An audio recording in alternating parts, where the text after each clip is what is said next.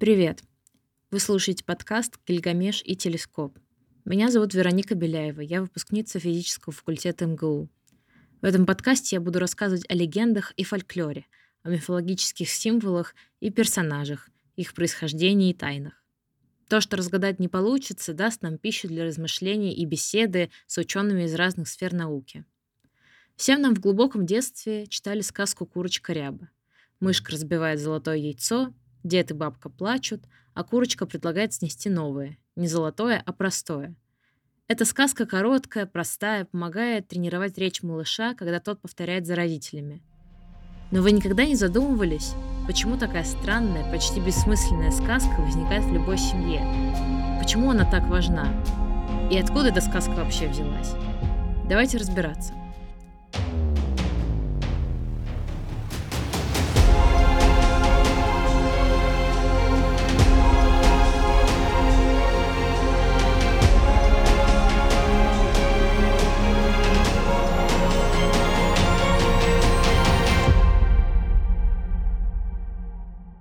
Начнем с того, что такое изложение курочки рябы — это выхолощенный, адаптированный для детей вариант. Ни один родитель в здравом уме не стал бы читать своему малышу изначальный вариант не только этой сказки, но и многих других. Вот версия рябы, характерная для Белозерского края. Это Вологодской области. Были старик да старуха. У них была пестрая курочка. Снесла яичко. Мышка выскочила, хвостом вернула, глазком мигнула, Ногой легнула, яйцо изломала. Старик плачет, старуха плачет, веник пашет, ступа пляшет, песты толкут.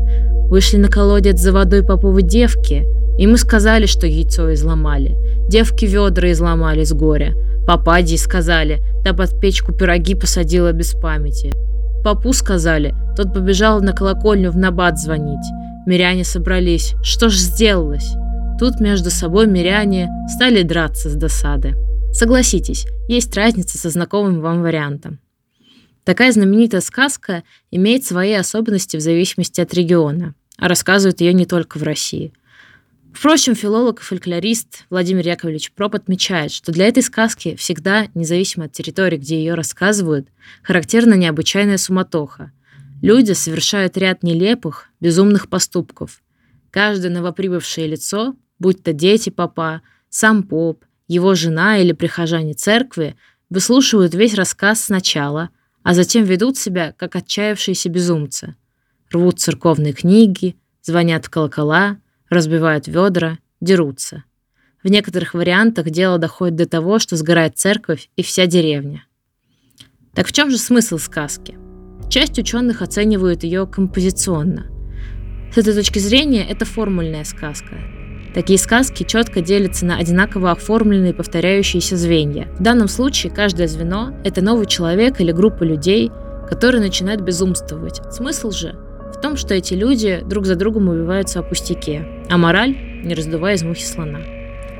Другие филологи считают, что золотое яйцо означает богатство и счастье, которое исчезает, как только мышь разбивает яйцо.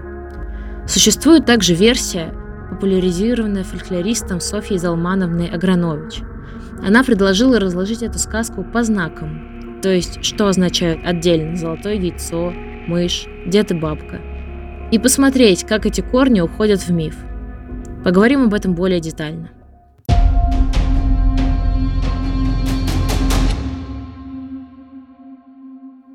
Яйцо по своей сути – это не живой объект, из которого выходит живое – из-за этого оно стало символом возникновения жизни. Такой мотив есть у очень многих народов, населяющих Землю. Например, в древнекитайской мифологии мир представлял собой вначале большое яйцо. Из этого яйца и вышел первопредок всего сущего, первый человек, Паньгу. Он провел в этом яйце 18 тысяч лет, а затем расколол его на две части – небо и землю. В индуистской мифологии из яйца рождается Брахма, один из верховных богов Триады – он тоже разделяет свое яйцо на две половины, из которого появляется небо и земля.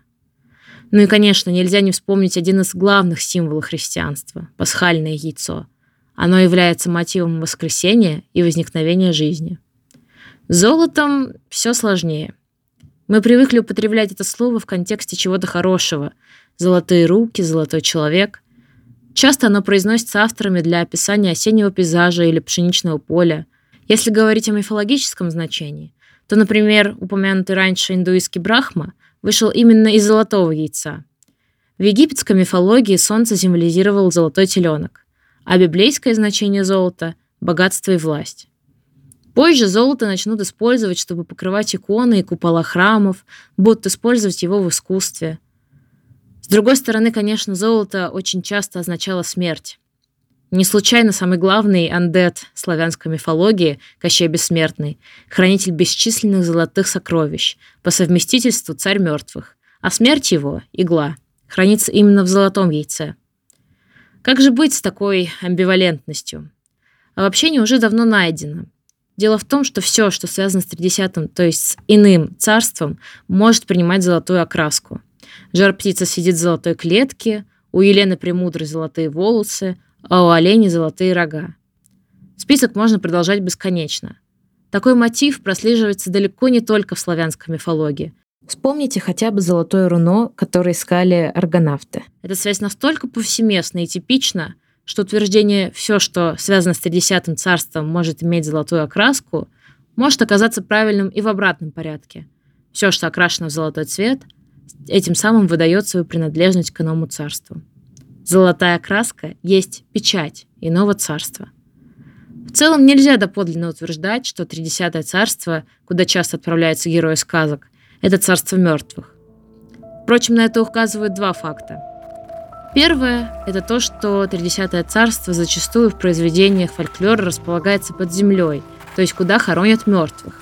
Второе – что раньше золото находили на берегу, где оно вымывалось водой из-под земли – Исходя из этого выдвигается следующая гипотеза. Дед и бабка – представители человечества и в целом всего живого. Они пытаются от золотого яйца, то есть антижизни, избавиться, разбить его. Но разбивают его не они, а мышка, так себе персонаж, путешественник между мирами живых и мертвых. Ни к одному из них толком не принадлежит. Все люди ее боятся и стараются от нее в своем доме избавиться. Разбивает яйцо, а вместе с ним надежду на то, чтобы избежать конец всего живого. Дед и бабка в отчаянии сходят с ума, сначала сами, а за ними и весь мир.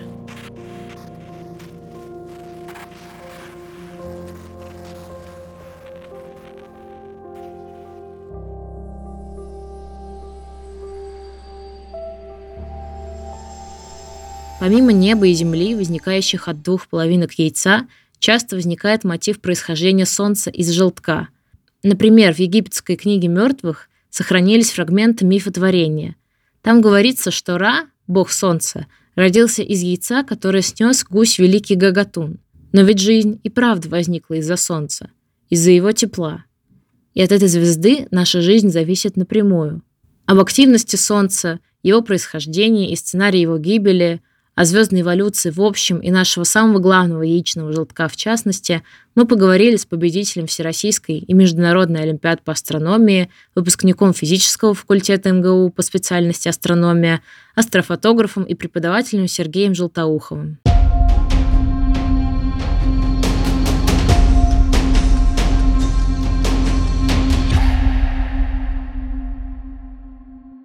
Сергей, расскажи, пожалуйста, как вообще возникают звезды и как возникло наше Солнце? Солнце, как и все звезды, возникают при коллапсе достаточно массивных газовых облаков в нашей галактике. В нашей галактике много, как и во всех спиральных, достаточно много газа и пыли, и в некоторых местах, где нет особого излучения других звезд, эти, этот газ и пыль конденсируются в холодные молекулярные облака, которые достаточно плотные для межзвездной среды и непрозрачны для излучения. Эти облака могут медленно вращаться, в них может быть какое-нибудь магнитное поле, которое мешает сжиматься. Но почти всегда через какое-то время в процессе роста облака оно, его масса превышает критическую, и, соответственно, оно потихоньку начинает сжиматься. Облако сжимается, уплотняется, растет его температура. Почти всегда такие облака дробятся на части, и эти части могут еще дробиться на части, и из каждой вот такой вот конечной части, которая сжимается, в результате получается звезда. Сначала звезда окружена достаточно большим количеством газа и пыли, но как только в звезде начинаются термоядерные реакции, возрастает ее светимость, и своим излучением звезда разгоняет газ, и пыль прочит себя. остается, возможно, останется какой-то диск, из которого потом образуются планеты. Ну, и сама звезда уже очищается от газового кокона, и, собственно, появляется уже готовая звезда, вокруг которой потихоньку образовываются планеты. А почему так получилось, что в нашей системе в принципе возникла жизнь? Ну, мы все еще не знаем ничего о какой-то другой жизни в нашей галактике и в Солнечной системе, поэтому, возможно, наши знания о принципах возникновения жизни и всем остальном достаточно неполны. Есть так называемое уравнение Дрейка, которое должно показывать количество неземных цивилизаций в нашей галактике. Но большинство коэффициентов в нем все еще известно достаточно плохо. Вот я хочу сказать, что помогло возникнуть жизни именно на Земле в нашей Солнечной системе. Эти явления не такие редкие, но их совокупность вполне может быть достаточно редкой, и поэтому так пока никого и не нашли в ближайших окрестностях Солнца. Ну, во-первых, Земля расположена от Солнца на нужном расстоянии, то есть у нас не настолько горячо, не настолько холодно. Ну, это проявляется в том, что Земля находится в так называемой зоне обитаемости, в той зоне, где может существовать жидкая вода. Хотя мы сейчас рассуждаем о белковой жизни по нашему типу. И вполне возможно, что какие-то похожие структуры можно образовать на основе кремния или каких-то других элементов. Ну, просто есть такие работы, но мы пока об этом ничего не знаем. Следующий пункт — это сама звезда, наше Солнце. Она вполне спокойная звезда, она и живет достаточно долго, и не так быстро эволюционирует, как горячие звезды, что дало время развиться жизни, так и не является холодным красным карликом, на которых очень часто происходят катаклизмические процессы, какие-то очень мощные вспышки, которые могут просто сжечь жизнь на Земле. Также достаточно важно расположение Солнца в галактике. Оно находится на так называемом радиусе ротации. Это такой радиус, на котором Солнце вращается ровно с той же угловой скоростью, что и спиральная структура галактики. Поэтому оно почти не, не движется от спиральных рукавов и, соответственно, не попадает в спиральные рукава. А в спиральных рукавах галактики часто взрываются сверхновые, которые тоже могут сжечь жизнь на Земле, если вдруг такая сверхновая взорвется в пределах там, сотни, ну, даже не сотни, меньшего количества, нескольких десятков парсек. Жизни на Земле тоже не поздоровится. Также нам достаточно сильно повезло с Луной, которая стабилизирует вращение Земли и помогает возникновению магнитного поля на Земле что тоже, соответственно, помогает развитию жизни на Земле. Ну и, наверное, нашей жизни очень повезло, что не прилетел никакой совсем большой метеорит, который стер с лица Земли всех. Что ты можешь рассказать про эволюцию звезд? Как эволюционируют звезды? После начала термоядерных реакций звезда еще немного сжимается и в конце концов выходит на главную последовательность. Это самый длинный этап в жизни звезды, на который в центре звезды горит водород. То есть синтезируется из водорода гелий. Солнце будет жить на этом этапе примерно 10 миллиардов лет, но вообще, чем массивнее звезда, тем меньше она живет на главной последовательности. Ну, можно примерно сказать, что время жизни пропорционально минус третьей степени массы звезды. То есть самые массивные звезды массой там, порядка сотни масс Солнца могут жить меньше миллиона лет. После того, как водород в ядре кончается, эволюция сильно зависит от массы звезды. Ну, давайте поговорим, например, о Солнце. Водород кончился, энергия в верхние слои звезды больше не поступает, и, соответственно, звезда начинает потихоньку расширяться и охлаждаться. Соответственно, чем холоднее звезда, тем меньше она излучает энергии. Это более важно, чем зависимость от радиуса, потому что температура входит в закон Стефана Больцмана в четвертой степени, а радиус только во второй. И в конце концов верхняя звезда превращается в красный гигант. То есть верхние оболочки звезды расширяются, а ядро потихоньку сжимается. Но, в принципе, в Солнце есть водород, как и за пределами ядра, и в процессе сжатия центральных частей Солнца он тоже может загореться и потихоньку синтезировать, переходить в гелий. Так и сам гелий в Солнце рано или поздно загорится в процессе сжатия ядра звезды. После этого она пройдет дальше вверх по диаграмме гершпинда рассела продолжая сбрасывать оболочки. Ну и в конце концов оболочки будут сброшены и превратятся в планетарную туманность, а от самого Солнца останется только плотное ядро из вырожденного газа, которое будут называть белым карликом. Что, что же будет с нашим Солнцем раньше, чем у него кончится водород?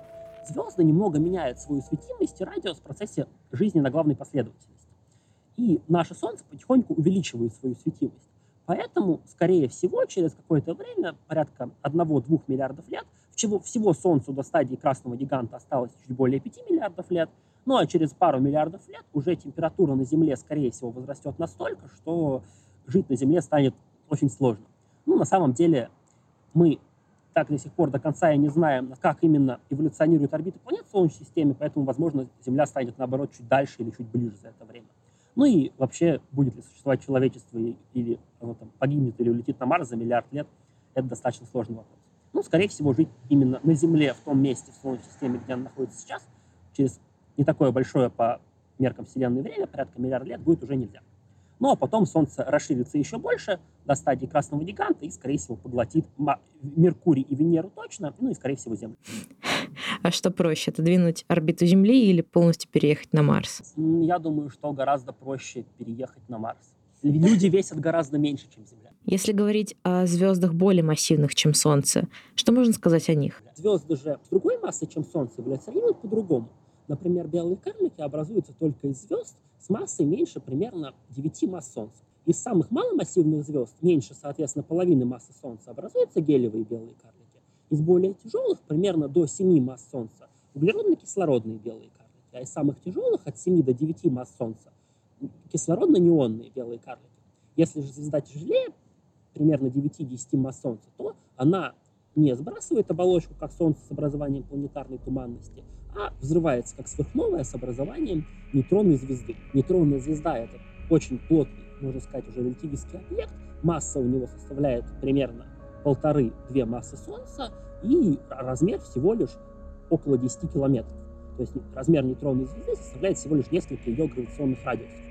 Гравитационный радиус — это радиус черной дыры с такой-то массой, то есть за пределы которого уже ничего не может выйти, включая свет, ну и так далее. А, например, для самых массивных звезд, больше 25 масс Солнца, они тоже взрываются как сверхновые, но ядро уже настолько тяжелое, что даже давление вырожденного нейтронного газа не может противостоять сжатию звезды, они сжимаются в черную дыру. Есть модели, есть вероятность, что самые-самые тяжелые быстро вращающиеся звезды с массой 100 и более масс Солнца умеют взрываться как сверхновые вообще без образования какого-нибудь остатка, а просто сбрасывая все свое вещество в окружающее пространство. Но эти модели пока не общеприняты и принципе, нуждаются в доказательствах. Черные дыры — это все еще гипотетический объект? Сейчас уже считается, что сами черные дыры — это черные дыры существуют, и одно из самых таких лучших подтверждений того, того, что это действительно работает, это недавняя фотография тени от горизонта черной дыры и аккреционного диска вокруг черной дыры, полученная телескопом горизонта событий, его так и назвали. Это телескоп, состоящий из огромного количества радиоинтерферометров по всей Земле, которые работают как интерферометр. И они сняли аккреционный диск черной дыры и тень от горизонта событий черной дыры в гигантской электрической галактике М87. Там это галактика центр скопления Девы, и в ней находится черная дыра массой более 5 миллиардов масс Солнца. Ну, для сравнения, черная дыра в центре нашей галактики больше, чем в тысячу раз легче. Ну и поэтому получилось, несмотря на то, что наша галактика сильно ближе, угловые размеры черной дыры в 87 примерно сравнимы с размерами нашей галактики, ее, получается, было снимать удобнее. Так что в том числе и вот это является вполне хорошим доказательством существования черных дыр.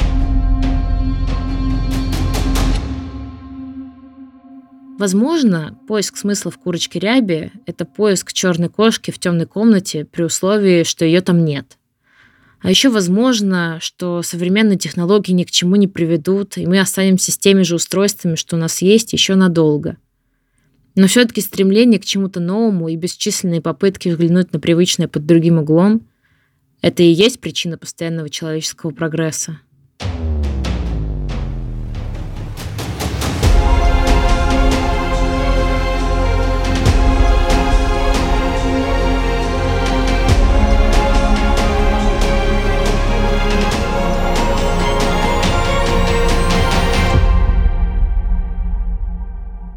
Подкаст доступен на нескольких платформах. За новостями проекта можно следить в ВК или в Телеграме. Все ссылки находятся в описании. Скоро снова услышимся.